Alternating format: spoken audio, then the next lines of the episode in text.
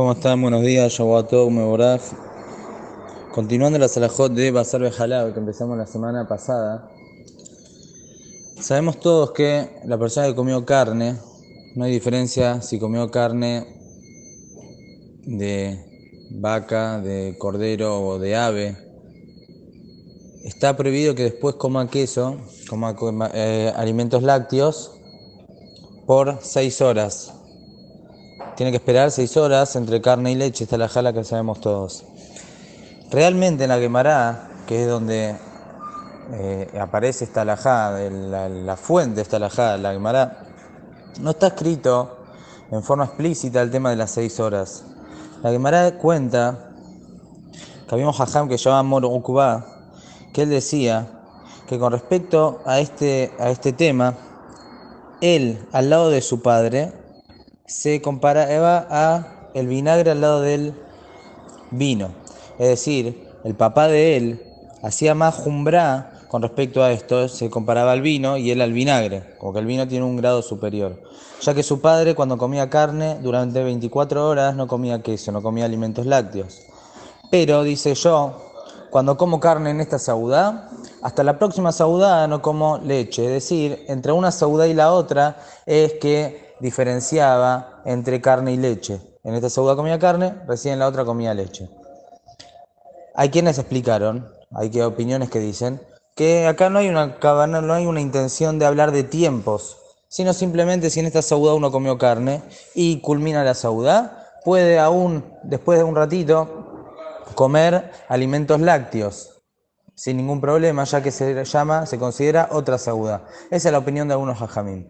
Pero la opinión de otros rishonim, y así queda la alajá, es que lo que la Gemara dijo, este hajam dijo, si en esta sauda como carne, hasta la próxima sauda no como leche, no, acá no vino a hacer hincapié en que son dos saudos diferentes, sino que él, este hajam, entre una sauda y la otra, habían seis horas, así explican los Rishonim, habían seis horas entre una seudá y la otra. Entonces, como entre una seudá y la otra habían seis horas, por eso él dijo, si como carne en esta seudá, hasta la próxima seudá no como alimentos lácteos. No porque son dos seudot diferentes, sino porque realmente pasaban seis horas entre una seudá y la otra. Y así sabemos que es la alajá, así posquim la alajá, que la persona que comió carne tiene que esperar seis horas para comer leche.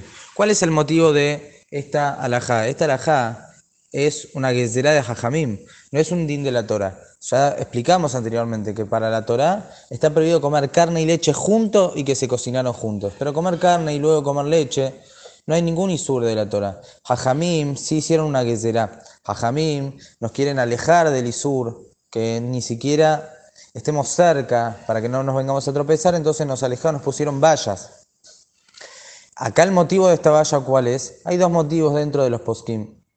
Hay quien dice que el motivo es porque cuando uno come carne, el gusto de la carne sigue estando en la boca, sigue sintiendo el gusto de la carne durante seis horas.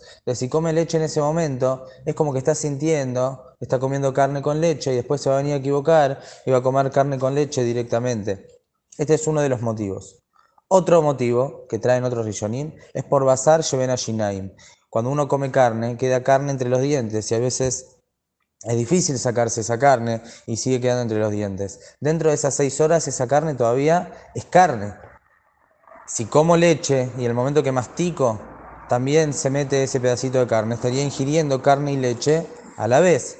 Por eso dijeron hay que esperar seis horas, que después de seis horas esa carne que queda entre los dientes ya pierde toda su consistencia, ya no se llama carne con respecto a la alajá. Entonces, por eso habría que esperar seis horas para cubrirnos de estos dos motivos. Motivo número uno, que dentro de las seis horas todavía el gusto está muy fuerte dentro de la boca, dentro del cuerpo, entonces no corresponde comer leche en ese momento, rapanán. Y el otro motivo es por el tema de la carne que queda entre los dientes.